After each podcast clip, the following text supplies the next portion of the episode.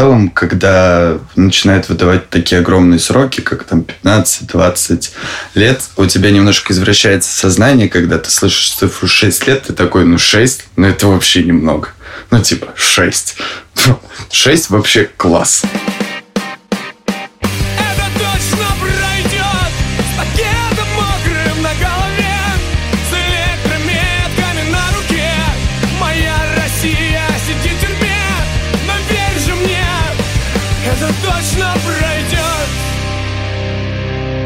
Всем привет, это подкаст «Времени больше не будет». Я Ксения Миронова, я журналистка издания «Служба поддержки», а еще у меня есть жених, тоже журналист Ваня Сафронов, которому недавно дали 22 года по статье о госизмене. А меня зовут Илья Красильчик, у меня есть всего лишь на все уголовное дело о фейках, и мне по нему еще пока что ничего не дали.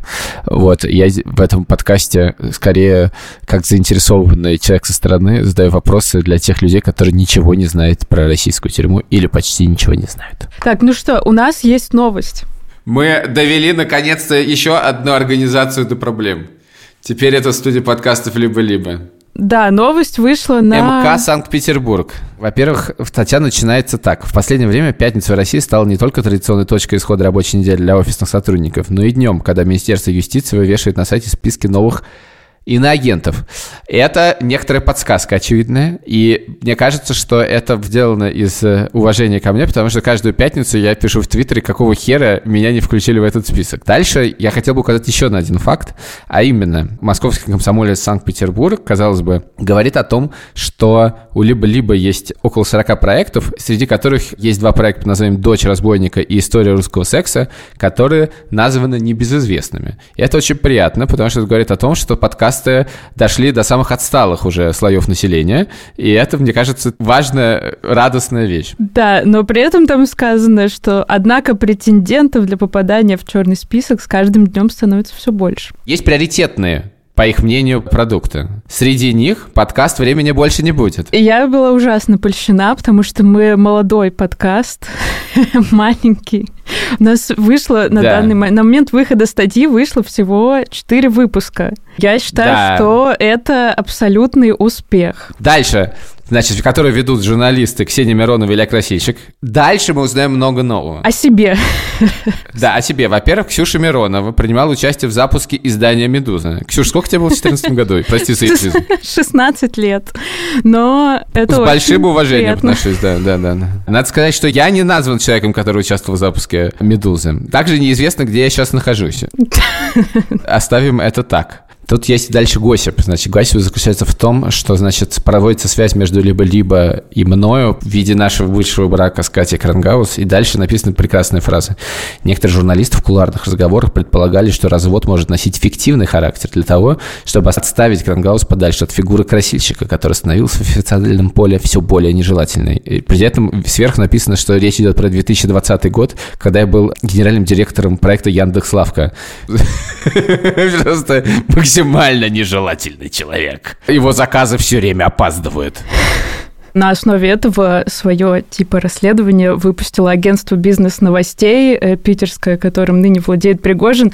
Э, вот с этим перечислением моих мест работ, а, но они забыли упомянуть, что моим самым первым местом работы в медиа было агентство бизнес-новостей. Но это было, к счастью, задолго до покупки с Пригожиным. Кстати, про иноагентство я быстро хотела сказать. Вот, Илья, ты просишься в иноагентство, а я вот сегодня всем объясняю э, после этой статьи прекрасно, что вообще мне нафиг не нужно иноагентство, потому что мне тогда придется ставить плашку на моих материалах. Если я не буду ставить плашку, это будет уголовка, и я не смогу поехать в колонию на свидание, я имею в виду.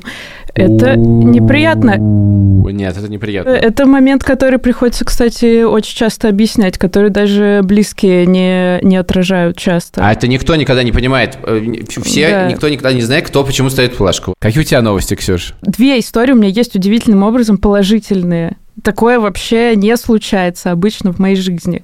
Первое Мне пришло на прошлой неделе сообщение от э, моей арендодательницы, ну, которая мне пишет, Ксения, я не могу больше брать с тебя деньги за жилье. Я подумала так, интересно, она меня решила выселить, потому что я русская, ну, типа, окей, понятно. Или потому что наоборот, типа она за Путина, а и прочитала, что я, значит, э, журналистка оппозиционных СМИ. Но я пишу и спрашиваю, что такое произошло, что она приняла такое решение. Она мне пишет, ну, я по-человечески не могу с тебя брать деньги. Оказалось, она прочитала какое-то мое интервью после приговора Вани и сказала, что, э, в общем, она собирается сдавать мне жилье бесплатно, против чего мне пришлось протестовать, сходить с ней на кофе и говорить ей, давайте э, обсудим как феминистка с феминисткой. Короче, история закончилась более чем приятно. Мы просто договорились, что она немного снизит мне аренду, а эту разницу я небольшую буду отправлять моей знакомой семье, эвакуировавшейся из Мариуполя. Как хорошо. А мне вчера, по-моему, звонил мой адвокат Сергей Бадамшин и говорит, слушай, мы выиграли в Мосгорсуде апелляцию на незаконный недопуск защиты к материалам этого дела. А у меня все начиналось так, что, что как я договорились с адвокатом, он пришел, а ему, значит, э, судья Дударь, которая Дадина посадила, она сказала, типа, не адвокат ты никакой его, значит, документы не дадим. И поэтому я, значит, из неизвестного места, где было написано, правда, Грузия, Тбилиси, отправлял, значит, с знакомыми бумажку, ходатайство, короче, о защите моих интересов, что-то там такое было. И Мосгорсуд вернул, значит, дело нижестоящей инстанции. И я говорю Бадамшу, ну и чё? Клево. И что он говорит? Он говорит, и ничего. Что, нам, нам уже все документы предоставили, просто ткнули в судью. Я говорю, ну, клево, ткнули в судью. Я говорю, а какие у нас дальше шансы? Он такой, И вторая новость заключается в том, что как, мне было передано, что, в принципе, если я приеду в Россию, то мне даже подписку не сдадут, потому что статья очень мягкая. И мне Бадамшин это говорит, потом делает пас, говорит, даже не вздумай. У меня была вторая, кстати, история очень тоже милая, связанная с Россией. Мне написал мой друг на этой неделе и говорит, «Э, надо встретиться срочно. Ну, я думаю, ну, какой-то пиздец. Ну, в смысле, не, не пишут как бы людям, мне надо встретиться срочно, если что-то не случилось. И мы вечером с ним встретились, и он мне вручил огромный букет, и оказалось, что это букет из СИЗО Лефортово цветов. Это мне Ваня передал на годовщину. Господи, как мило это. И в этом выпуске мы будем говорить с мужчинами, партнерки которых находятся в заключении в России и в Беларуси, потому что не секрет, что в мужские СИЗО приезжают на свидание женщины, приезжают матери, сестры, дочери, жены, а вот в женские колонии приезжает кто-то очень редко. Мы позвали двух человек, которые мы думали, что у них история очень похожа, но в смысле, когда женщина сидит в тюрьме и когда мужчина сидит в тюрьме, и кто ждет, это, это разные вещи. Тут включаются все заблуждения и все штампы, и все, что мы э, привыкли видеть традиционно. Мы, ну, в общем, мы решили позвать двух человек, у как нам казалось, ситуация одинаковая, и, наверное, взгляд похожий. Оказалось совершенно не так. У нас два очень разных героя, очень разных героя. Явно, что оба очень сильные герои, да, которых оба оказались в страшной ситуации, и даже сроки грозят, на самом деле, похожие в одном случае до 15 лет, в другом случае до 18 лет, страшные сроки.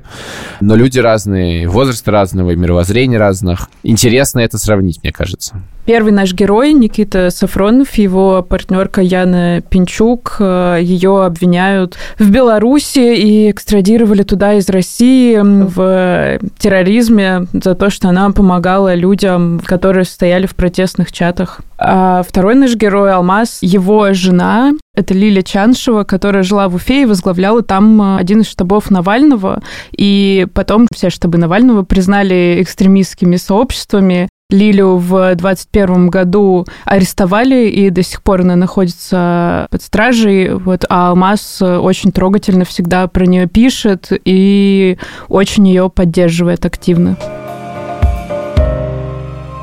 Вообще то, что существует такой выпуск, говорит о том, насколько это гендерная тема. Как правило, сидят мужики, а девушки ждут. Это какая-то классическая картинка, которую мы знаем столетиями, по крайней мере, в России, и это абсолютная классика. И поэтому, как бы, само сочетание выпуска «А давайте найдем мужчин, которые ждут женщин», В целом, конечно, полная дичь. Мне кажется, что просто по большей части э, как-то женщинами не так э, широко огласки придаются, если они их сажают, если даже просто исторически брать. Меньше в истории указано, что каких-то женщин э, сажали, их мужчины ждали, нежели мужчин. Это более громко просто происходит. Ну и в колониях обычно, насколько я знаю, если мужчина попадает в колонию, в мужские колонии, там на свидание чаще приезжают женщины, сестры, жены, матери, а в женские колонии вообще очень редко кто-то приезжает навестить. Ну, если даже брать момент того, что там женщины начинают по переписке, э, типа любовную переписку с мужчиной, который уже на данный момент сидит, в итоге его дожидается, он выходит, у них начинаются взаимоотношения и отношения в целом. Да, давай вообще чуть-чуть расскажем про вас с Яной. Э, с нами сегодня Никита Сафронов, партнерка Никиты, Яна Пинчук. Яна сейчас в СИЗО в Минске. В целом я о следствии ничего не знаю, потому что я в Беларуси принято так, что с адвоката берут подписку неразноглашения и даже по обычным делам. То есть, ну, чтобы меньше огласки придавать Хотя я думаю, что в Беларуси в целом уже все равно придается огласки дела или нет. Там особо суда следствия не происходит. Никит, можешь рассказать, в чем обвинили Яну? Яну обвиняют в создании так называемого в Беларуси экстремистского формирования в виде чатов. Есть такой телеграм-канал, как Нехта, я думаю, многие о нем знают. И когда начались протесты в Беларуси, они создали чаты городов. Там Минск 97%, Витебск и так далее и тому подобное. Допустим, на протестах летом очень жарко, людям не хватает воды. Эти чаты занимались тем, что находили людей, которые могут подвести воду а людям на мирные акции, что самое важное, потому что в Беларуси, естественно, эти акции выставляют как погромы, как э, несогласованные. Понятно, что не согласованные, никто не будет согласовывать такие акции против власти. Вот. И, ну и, соответственно, Яна в этих чатах была. Также эти чаты помогали найти родственникам задержанных на митингах, где они находятся, в каком АВС СИЗО. Но даже исключительно волонтерская деятельность в виде помощи людям, которые пострадали от э, действий властей, это вот карается сроком от 6 до 19. Как получилось так, что как бы херово не было в России, в Беларуси всегда немножко хуже? Это удивительная закономерность. Есть же теория о том, что Беларусь это такой полигон э, испытаний. Да, я, еще есть теория, что у россияне имеют э, уникальную для всех э, наций в мире возможность заглянуть в свое будущее. Да, и как получилось так, что вы оказались в России? Ты гражданин России, Яна гражданка Беларуси. Мы познакомились в интернете. Я на тот момент жил в Испании, она жила в Москве. Я прилетел из Испании в Москву, чтобы мы подготовили документы. И на тот момент еще ковид был, чтобы подготовить документы все вместе и уехать в Испанию. Соответственно, мы собирались уехать в Испанию в декабре. Яна пошла подаваться на визу польскую. А там же у каждого консульства стоят будочки такие с полицией. И они пробивают, забирают твои паспорта и пробивают на наличие тебя в розыске. Так как мы не знали, что я на в розыске, то есть никаких догадок даже об этом не было. Она пошла подаваться, ее паспорт пробили, она оказалась в розыске, через три дня к нам пришли. Ой-ой-ой. То есть как бы все началось с получения визы в Польше? Да, да, да. Офигеть. Что происходило дальше? Кромешный ад. Это можно так описать первые эмоции, которые ты испытываешь, ты, они для тебя вообще в новинку, впервые в жизни. Ты испытываешь полный ахуй, потому что оно ты никогда с таким не встречался и думал, что, ну, возможно, такое можно, может произойти, если ты живешь в России. Скорее всего, рано или поздно с тобой это произойдет, если ты сознательный гражданин с гражданской позицией. Но никогда не думаешь, что это вот прям так резко произойдет. Ты думаешь, что какие-то предпосылки для этого должны быть, а потом одним прекрасным утром ты просыпаешься, это происходит. Ну, то есть изначально мне, когда к нам в квартиру ломились, я думал, что это все-таки за мной, потому что была некоторая политическая активность у меня. Мне не было предположения, что это сотрудник сотрудники уголовного розыска. То есть, ну, может быть, кто-то ошибся дверью, может, какой-то сосед пьяный ломится. Ну, то есть, такое. Я же в Петербурге живу, у нас в 11 утра вполне нормально, что пьяный сосед к тебе ломится, потому что дверью ошибся. Но если бы мы догадались, что это оказался не сосед, наверное, мы бы не стали открывать двери. Значит, просто ты не готов к этой ситуации. А в чем смысл не открывать дверь? Ее бы выломали. Ну, пока ее ломают, хотя бы мог доехать адвокат. Это уже бонус во времени. А к девочкам и мальчикам разные отношения у этих людей, которые в квартиру вырываются утром? Один из них говорил, что если бы мы сейчас парня задерживали, мы бы сейчас головой в пол, руки в за спину бы сломали бы и вынесли, просто в тачку погрузили. А так как ты девочка, давай сама собирайся. Поэтому, видимо, да, есть. Ментовской псевдо-кодекс чести. Обожаю просто. А вот это вот ощущение, что оказывается не за тобой, это как? Ну, оно очень смежное, потому что ты такой фух, а потом ты понимаешь, что а с чего вдруг фух, если это за твоим любимым человеком. То есть это, знаешь, в тебе в перемешку получается чувство паники и облегчения одновременно. Я не знаю, как его описать. Оно такое, типа, мимолетное максимально, но оно очень страшное. И тебе еще потом стыдно за то, что ты сделал фух, потому что не за тобой. Ну, ты не можешь его не сделать, то есть оно автоматически это очевидно. Ну, да, да, да. Но в любом случае, какое-то там э, первые три дня чувство вины, что это, типа, я выдохнул в этот момент, оно, конечно, во мне присутствовало. Потом я проработал и такой, ну, это абсолютно логично, когда ты радуешься, что ты сейчас не поедешь в, в тюрьму. Самый ад это первые три дня было, конечно, потому что ты не знаешь ничего, у тебя такой новый этап жизни. Э, давай, выгребай. И ты ну, не особо к нему готов и не очень представляешь, какие действия ты должен совершать для того, чтобы выгребать. Я их в целом вспышками помню эти дни. Ну, мозг уже вытесняет у тебя то, что тебе не хочется помнить. Как Яну увезли в Беларусь? И что ты почувствовал в связи с этим? Я так понимаю, что ты еще был в России? Нет, я уже уехал. За три или два дня до Яниного дня рождения. Потому что мне принесли две повестки в Следственный комитет. Одну задней датой, а другую на день рождения Яны. Я, естественно, позвонил адвокатам, спросил, что делать. Мне в трубку кричали, Никита, блядь, уебывай. Я понял, что, ну, видимо, это совет, которым нужно воспользоваться. Яну экстрадировали, что символично, 9 августа, в день, когда начались протесты в Беларуси в 2020 году. Я узнал об этом из письма. Она успела отправить мне письмо потому что меня увозят. Но первое, что это было, конечно, не то чтобы отчаяние, потому что мы к этому готовились. Первое, это было поднять всех, э, кто мне помогал на уши, чтобы начать искать Яну в каком направлении, как и куда ее повезли, чтобы не терять ее с радаров. Что ты почувствовал, когда тебе адвокаты сказали, что надо уезжать? Ну, типа, у меня была истерика 1 марта, когда нам э, на телеканале, где я работала на «Дожде», сказали, что все, надо всем валить. А у меня было такое, что, блин, куда я могу уехать? Тут Ваня Слушай, ну мы с Яной обговаривали момент того, что если ее экстрадируют, когда, собственно, началась война и Россию исключили из Совета Европы, это стало более ясно, что это произойдет. У нас была договоренность с ней, что я уеду буквально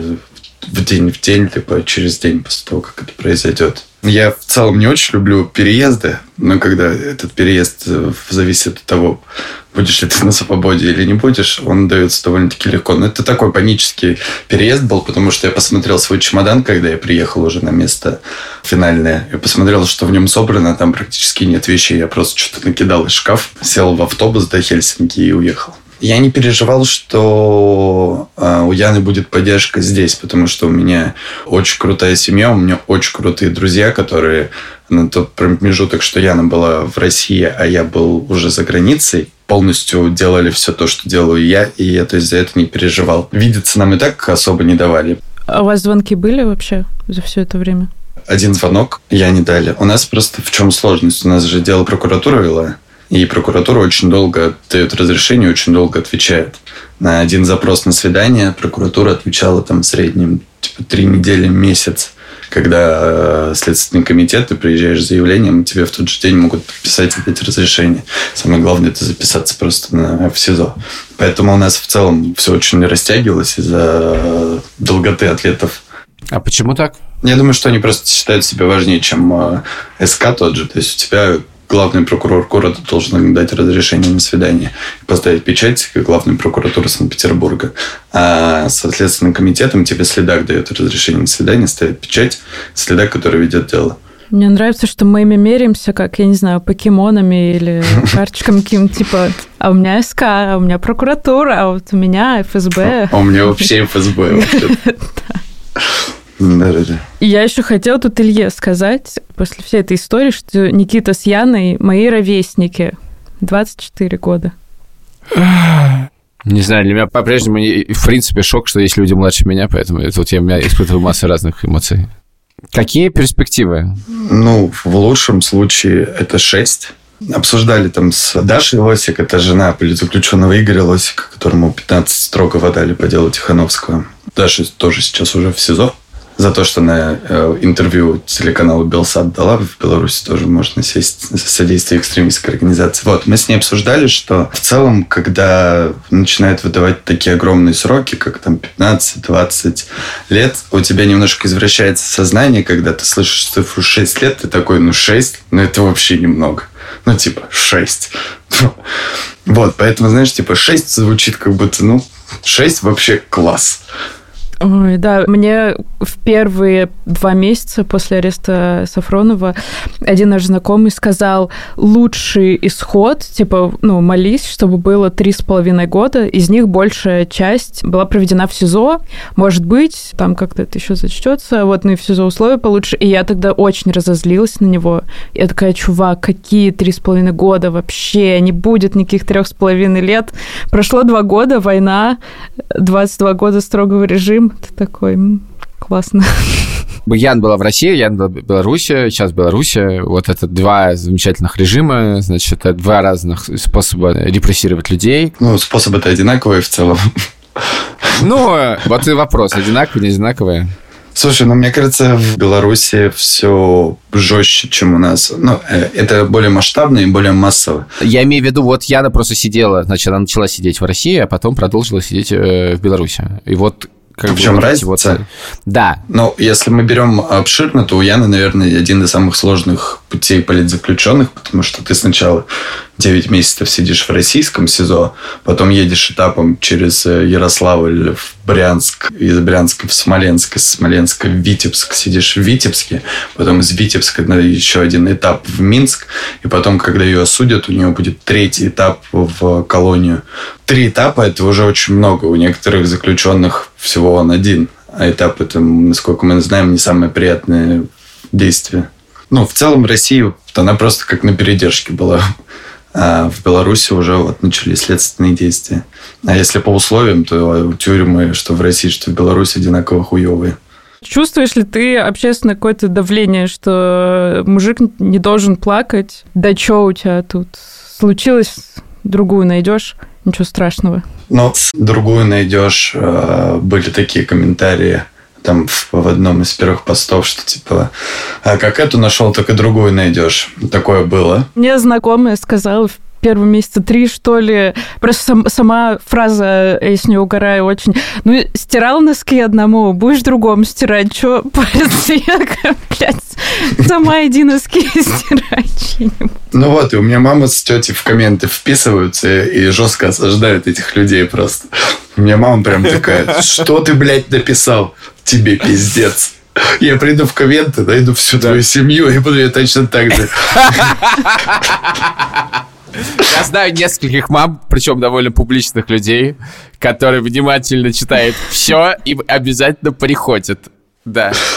Я вот. в какой-то момент серьезно поговорил со своей мамой и строго-настрого попросил так никогда не делать. Был какой-то пост в пропагандистском телеграм-канале белорусском. Там про меня написали, и про Яну написали. Про меня там написали, что времяпрепровождение для Яны в российском СИЗО прошло с пользой. Она вышла за Петербург с российским паспортом Никиты. Никита – навальнист, а значит, за все хорошее против всего плохого. Как и свой лидер Алеша, он очень любит деньги. А посему объявляет сборы на помощь Яночке, а деньги тратит до себя. Ну, это очень логично звучит, а что? Кстати, недавно Никита съездил в Ригу за эти деньги. Я в Риге ни разу не был, но я захуярил в фотошопе фотографию, где площадь в Риге, и я стою так на ней. Знаешь, вот эта кривая фотошопа, где ты квадратом себя вырезаешь с фоном. Не, ну, самое главное, живя в Петербурге, съездить в Ригу, ну ты шиканул просто. Да-да-да. Мне писали, типа, да, она специально замуж за шпиона вышла, чтобы деньги его пилить. Я думаю, блядь, если бы уже 22 года, там уже без разницы, уже если бы, если бы хотя бы за деньги. Вообще, ты часто плачешь? Я вот, я бы с удовольствием чаще плакала, но у меня, видимо, на фоне ПТСР что-то случилось. Я сейчас редко плачу. Вот. Ну, чтобы вы понимали, насколько я люблю Беларусь. Вчера, когда, ну, вот очередной пиздец произошел, и, ну, в «Живе Беларусь» вынесли в список нацистской символики, я вчера весь день ходил, блядь, вот так опять, опять белорусов, ну, моих, моих белорусов, моих родненьких, моих любимых. Мою Беларусь прекрасную. Я прям, ну, я, да, я очень эмпатичный, очень чувствительный человек, поэтому для меня поплакать, типа, ну, и там у кого-то на глазах, у меня это не проблема. Ну, понятно, что в некоторых моментах, там, как в судах, да, ты не будешь сидеть и такой все, грустить. Это, ну, твой человек, который там в аквариуме, он должен смотреть на тебя, видеть на в твоем лице улыбку и сам улыбаться. Это время, которое вы круто можете использовать, типа, там, сердечки друг другу, вот это, сидеть, показывать. А когда, да, там, ну, ты понимаешь, что ты можешь э, вот сейчас все ок, ты такой, так, включу грустную музыку, сяду на кухню у себя на полу и поплачу. Ну, это, ну, это важный момент разгрузиться, сам разгружаешься тебе полегче становится. Ну и в целом какого-то общественного давления по поводу этого я не чувствовал. Ну, там у меня любимая фраза – это «хуила из интернета мне подскажет, как надо жить», поэтому я к ней прислушиваюсь и не слушаю хуил из интернета. Слушай, а вы поженились с Яной, вы это как обсуждали? Но мы же в СИЗО поженились. Как вообще? Предложение было сделано, мне кажется, спустя месяц знакомства. И я сам себя немножко удивился, и у меня все мои пацаны такие, ты? Что? Ты? А, вот, поэтому все, все мое окружение, в числе меня, было немножко удивлено. Мы планировали расписаться в Испании, чтобы я на упрощенно могла получить вид на жительство. Поэтому мы такие так приедем туда, там поженимся, и вот все будет хорошо. Ну, блядь, да. Планировать э, в России что-то больше, чем на два дня, мне кажется, бессмысленно. И то, мне кажется, на один день. Я вообще уже теперь ничего не планирую. Ну и, соответственно, мы приняли решение, что если мы хотели это сделать, то нужно делать это в СИЗО. Ее знакомый адвокат как раз-таки по этим вопросам хорошо разбиралась, и она посоветовала вот нам Второй адвокат очень сильно помогла с, с росписью, со сбором документов, с подачей, с доверенностями там, на меня, на, на папу Яны, чтобы он взял справку о том, что Яна не замужем, так как она иностранный гражданин. Потом нужно было отправить справку в Белку, из Белки в Россию. И это все очень много времени заняло. Ну и очень важный момент – это то, что ты спустя такое долгое время ты можешь человека хоть на пять минут, но ты его можешь обнять, поцеловать, почувствовать его запах, ну, то есть ощутить его рядом, а не через стекло и телефонную трубку. Что, конечно, это просто... Ты понимаешь, что ты выходишь из СИЗО, человек остается там, но ты такой, блядь, я ее обнимал! Ну, то есть такие моменты чем вы женились? Были кольца, цветы? Кольца, ну, кольца да. не, ну, я нельзя оставлять. Мы принесли, обменялись, я забрал mm-hmm. ее, я его на цепочке ношу. Мы договорились, что будем типа в спортивной одежде, во всем черном. Блин, мне очень сильно запомнилась стена в этом, ну, это в следственном кабинете происходит. И там стена из-за того, что протекает вода где-то в ней, а она прям разбухла, она прям чуть ли не отваливалась. И сотрудники в СИН сидят, а, сотрудница ЗАГСа, Яна с кудрями такими пышными. Ну, прикольно. Ну, то есть, если кто-то будет мериться тому, у кого какая необычная свадьба была, ну, я всех разнесу просто. Ты думал что-то про ваше будущее или ты тоже в ситуации просто заморозки какой-то, типа времени больше не будет? Слушай, я, ну, я же занимаюсь психотерапевтом. Но война стала прям таким последним, блядь, моментом, когда я такой, пиздец.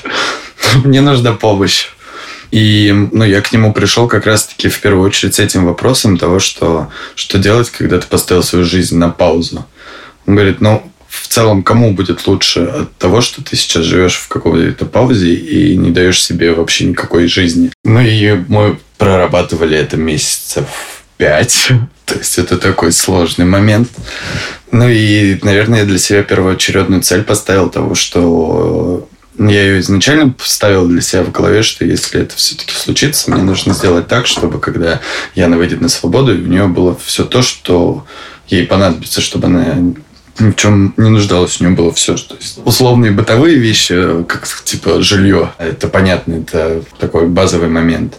Ну и знаешь, какие-то такие хотелки, которые вот ты ну, пропускаешь, у тебя из жизни просто отбирают такое огромное количество времени. Соответственно, тебе это нужно наверстать. Соответственно, если мы берем то, в каких условиях э, выходят люди из колоний в России, в Беларуси, у них нет, ну, в целом ничего. Ну и моя основная задача на данный момент – это выстроить так э, жизнь и обзавестись тем, чтобы, когда это все закончится, и мы снова будем вместе, чтобы у нее было все, что ей потребуется. Даже если это 15 лет? 15 лет, ну, нет, сидит у власти.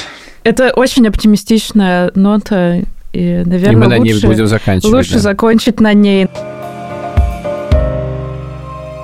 Нам нужно рассказать про дружественный подкаст, который не просто дружественный, но и делается нашими друзьями. Подкаст «Квача» делают издатель онлайн-журнала «Маяк» Анна Филимонова, украинская журналистка, и независимый российский журналист, редактор подкаста «Холод» Алексей Пономарев, которого я знаю 17 лет. Лёша Пономарев не взял меня в группу «Пони» басистом.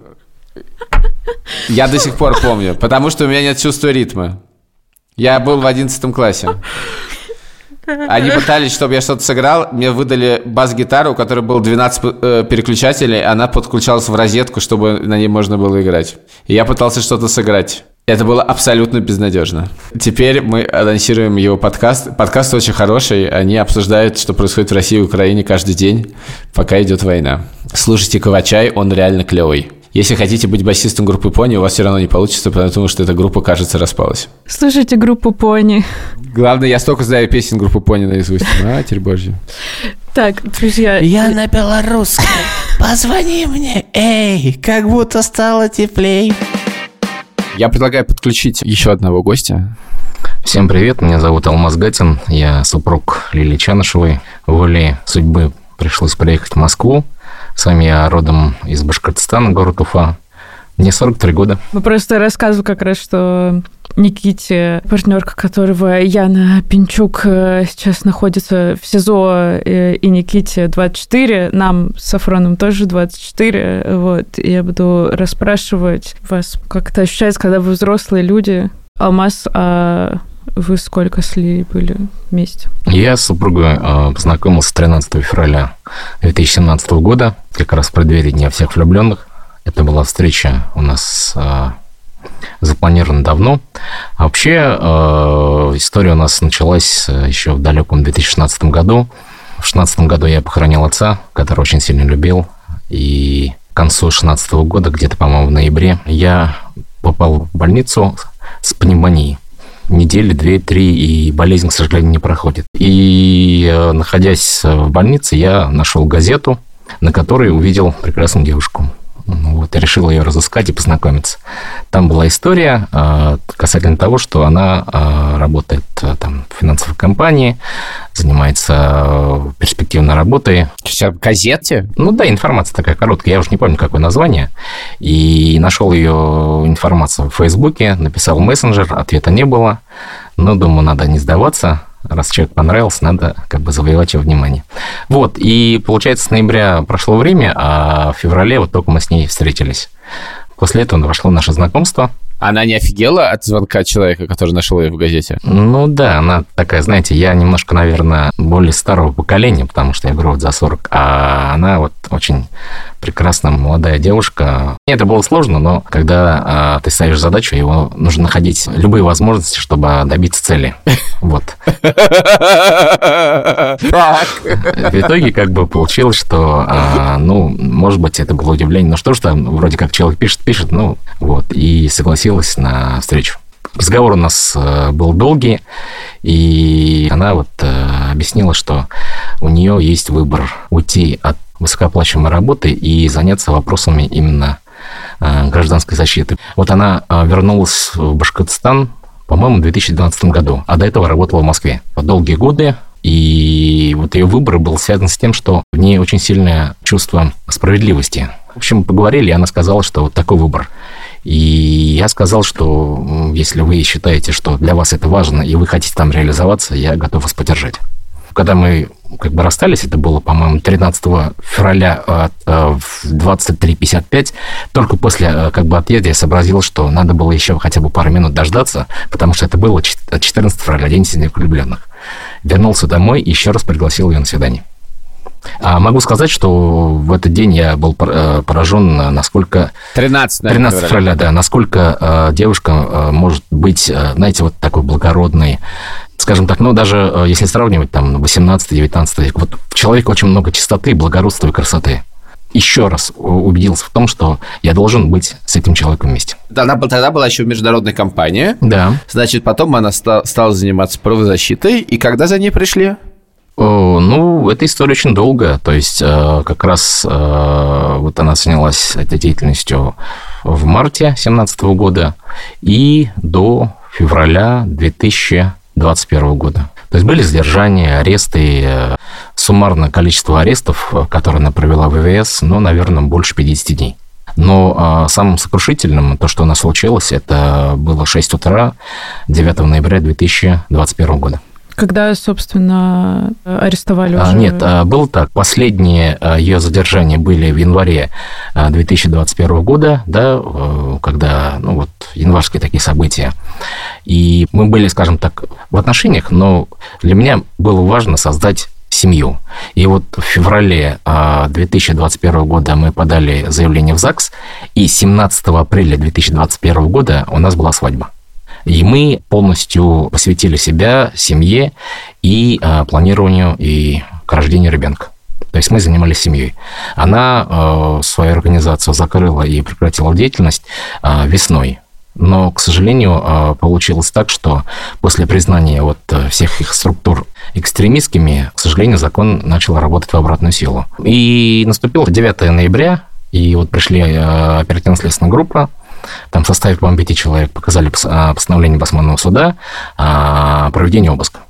Алмаз, а ты был вовлечен в политику, в новости? Насколько глубоко было это вовлечение? Или это было больше вот то, что это важно для Лили, поэтому... Нет, э, я сразу сделаю такой акцент. Политикой никогда не занимался, не интересовался. За все эти вот э, годы, которые э, с момента нашего знакомства, с момента создания семьи и сейчас, я свою супругу люблю и поддерживаю ее как человека.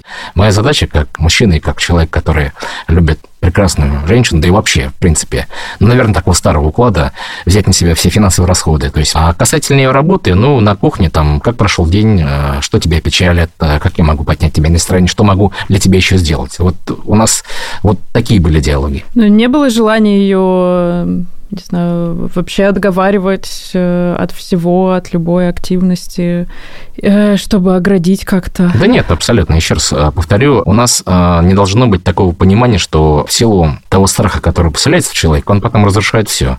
Твою душу, твои отношения, взаимоотношения с друзьями, взаимоотношения с родственниками. В человеке должна быть уверенность. Говоря о защите мужчины в отношении женщины, нужно делать так, чтобы она чувствовала себя в безопасности. Это выбор человека, его нужно уважать. И если я правильно понимаю, публичная политика, которая была и сейчас, наверное, она ограничена, но она не запрещена. Поэтому в данном случае вся ее работа была построена, связана с вопросами экологии, а, с вопросами помощи людей. Очень много вопросов касательно реализации социальной политики у нас в Уфе. Люди и граждане приходили к ней за советом, за помощью. Потому что, испробовав все, получая ответ, который не дает им э, какой-то реализации, они приходили к ней.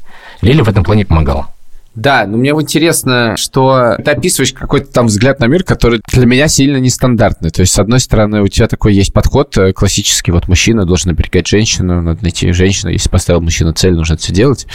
Честно, не, не самый близкий для меня подход, но при этом ты э, говоришь о том, что вот есть Лилия, и, ты, и она должна делать то, что она делает, и на самом деле сильная женщина, явно смелая, и ты вот готов ей, ей предоставить все, и это на самом деле очень неожи- неожиданное сочетание, но действительно, а вот ты как вот когда стало понятно, что это и, и как бы опасно, у тебя вот страха ее потерять не было, что, что она, ее действительно заберут, и что в твоей картине мира как здесь должен вести себя мужчина? У меня есть твердая, четкая убежденность, что среди вот всего мрака, который происходит, вот Лили как э, такой светлый образ и как надежда. У нас в Башкортостане, еще раз говорю, очень много вопросов. И нужно было сформировать понимание того, что Лилия может помочь многим.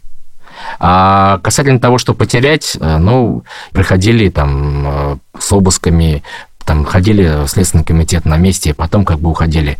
Но, э, наверное, там, может быть, до конца не было понимания, что могут прийти, забрать, и вот уже год мы с ней не видимся. Не было такого понимания. Случилась беда, но мы будем ее решать. Как сказал мой отец, испытания даются сильным, чтобы они оттуда вышли еще сильнее. Это не пафос. Ну подожди, испытания даются сильным, но э, Лили грозит до 18 лет. Как Это максимальный срок, по- который сейчас предъявлен. Но процедура такая, следствие закончено, она знакомится с материалами дела, а потом это все уйдет для утверждения обвинительного заключения Генеральной прокуратуры и дальше. А совокупность всех этих трех статей максимально, да, 18 лет. Так, ну вот есть такая угроза. 18 лет. Как ты к этому относишься? Есть определенная надежда, что Лили будет на свободе. Думать о плохом и о несвершившемся факте и а, уничтожать свою душу какими-то мыслями, страхами и так далее, это неправильно. Надо исходить из обстоятельств. Да, случилось горе, да, ее забрали, да, она э, год находится в СИЗО, да, я ей помогаю, приношу продукты, э, в силу возможности, чтобы там какие-то бытовые условия у нее были получше. Но пока так. Не, ну подожди. Ну что мне сейчас сделать? Вот, Илья, что... Что делать? Не знаю. Мне повезло, я не был в такой ситуации. Это страшно, наверное. Чувство опасности есть? Да. За нее, за ее будущее, за ее здоровье. Да. Это есть. За ваше будущее. Мы вместе. Как часто вы видитесь? Если по прошлому году на заседаниях суда были какие-то ковидные ограничения, то сейчас с июля месяца на заседаниях а, суда просто следователь говорит, что есть в материале дела какая-то государственная тайна и просит всех суда удалиться. А на наши ходатайства, которые мы писали, и супруга написала, там их, по-моему, больше ста, на звонки, на свидания, решений нет. Ну, супруга там, э, по-моему, обратилась с исковым заявлением, потому что это нарушение прав. Ты винишь кого-то за то, что происходит в душе? Кто виноват в том, что происходит? Только себя. А ты-то здесь при чем? Ну, за то, что сейчас она находится в этих условиях. Я не смог ее защитить в плане того, чтобы, как многие говорят, там не отговорить, а чтобы не произошло того, что происходит. Но я один. Для того, чтобы что-то много изменить, э, нужна э, сплоченность многих людей. Я не понимаю, почему ты виноват в этом. Я не понимаю. Я не понимаю, каким образом. Ее, и, и не ты ее посадил. Не, не я. Но она не должна находиться там, где она находится. Я знаю, что такое давление на женщин, э, у которых партнеры в тюрьме, но чувствуете ли вы какое-то общественное давление? Вот это там не плачь, там ты должен был что-то сделать, предотвратить, и не сделал, или там, общем, нельзя показывать свои эмоции. Чувствуется что-то такое, или уже давно это все тянется, уже наплевать? Зачем? О чем плакать? Ну, есть факт, есть проблема, его нужно решать. Вот отвечая на прямой вопрос, почему она там находится, да, я должен был, наверное, сделать что-то еще. И многие журналисты, в том числе из первых дней, спрашивали, а почему вы не уехали? Потому что вас могли, пос- ну, имеется в виду супругу, могли посадить. Почему не уехали? Мы не уехали, мы остались здесь. Опять скажу вещь, которая может показаться пафосным. Политик, он всегда со своим народом. Да, со- понимаю, да, понимаю. Вот это выбор. Ну, то есть мне просто по-прежнему кажется, что виноват не ты, а виновата лю- власть, которая ее посадила. Ну, мы должны что-то делать, мы должны объединяться для того, Нет, чтобы жизнь стала лучше. согласен. Но э, еще раз говорю, эм, если поддаться страху уйти, то и не будет даже, по крайней мере, таких людей, как Лиля, и людей будет совсем апатия. Может быть, берем на себя много, да, но это, это наш выбор. Если ты поймешь, что тебя могут посадить, ты, ты все равно останешься? Я не уеду никуда. И многие люди, которые, допустим, э, мне писали, там, с тобой может то, то, то случиться. Случится то, что случится. Не надо бояться. Ну да, могут посадить, могут что случиться. Зачем переживать о том, чего нет? Слушай, Алмаз, спасибо большое. Сильная позиция, точно. Даже не знаю, что сказать. Мы, конечно, из очень разных миров, э, тут сложно, но при этом хочется сказать сил тебе, потому что это тяжело, и вы взяли на себя большую ношу. Это в любом случае вызывает большое уважение. Я благодарю, что пригласили в эфир. Я желаю вам всем мира, любви. И э, поверьте, темные времена пройдут, и мы еще здесь встретимся, и все будет хорошо. Это совместный проект студии «Либо-либо» и службы поддержки. Еще мы запустили недавно закрытый телеграм-канал для близких несправедливо осужденных.